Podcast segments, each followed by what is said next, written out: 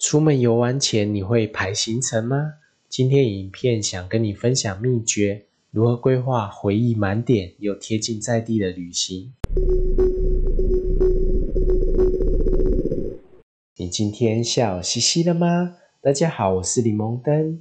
柠檬灯的影片提供大家快速好记的方式认识一本书，我很推荐这本《风土经济学》，无论是个人旅行者、旅行社导游。或是青年返乡的经营者，读过以后都能对你的企划能力大大的提升。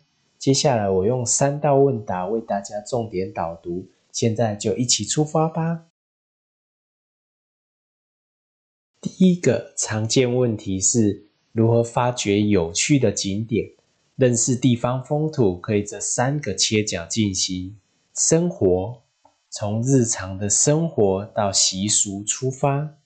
生产聚焦制造的独特之处，生态来挖掘自然与人文的景观。当你的灵感一个一个蹦出来的同时，还要掌握这两个要点来丰富你的内容。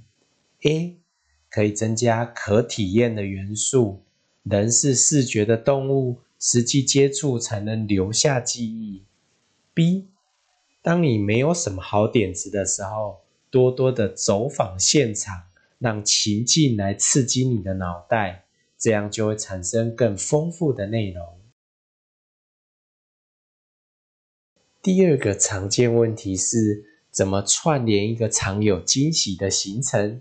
书中提到三阶段的角色转换，可以帮助我们做好心态建设。第一阶段是旅人探索。这里的重点是跳脱惯性，展现如同第一次旅游般的好奇心，一步一步往生活、生产、生态的内容发掘新的可能性。第二个阶段是编剧整合，一个一个的亮点形成，如何像编剧一般的顺畅衔接、切合主题，这都仰赖着整理过的体验环节，还有主轴定位哦。第三阶段是导演实践，注重从细节处着手，唯有细心的保持品质，体验方能开花结果，化为旅客愉快的回忆，展现行程规划的价值。现在我们来举一个实际的例子，假设你想关怀食农教育里的圣食议题，那该如何着手呢？首先化身成旅人。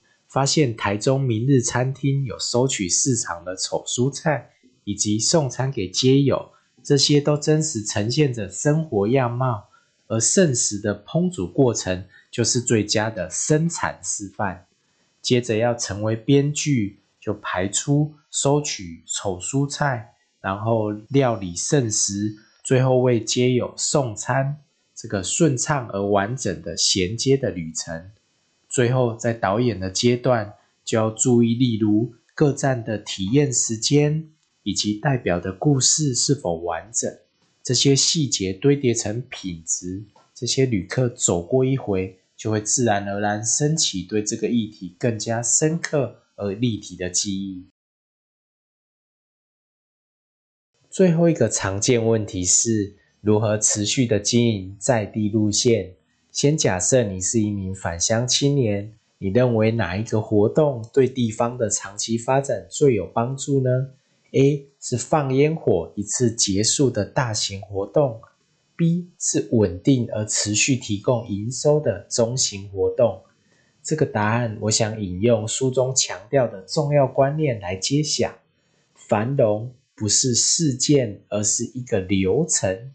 抛弃爱面子。越大越好的思考，转而创造稳定输出的流程，是地方长期繁荣的活路。那你会接着问，该怎么创造流程呢？今天的影片就先跟大家说明内部与外部该聚焦的目标。下一次影片再深入探讨建立事业体的执行细节。首先，在团队目标方面，重视团队的成员愿景一致。唯有团队成员实时的沟通目标，才有机会养出默契相近的工作组织。而谈到外部伙伴的目标连结，则堪称关键的议题。如何盘点各自的优势，透过合作来壮大彼此的理念，逐步成长为生态系。而面对消费者互动，则列为必备的关键。无论是网络上的数位接触，或者是旅程实体的体验，这大大小小的互动都会累积成顾客的回忆，这些都是最珍贵的品牌资产。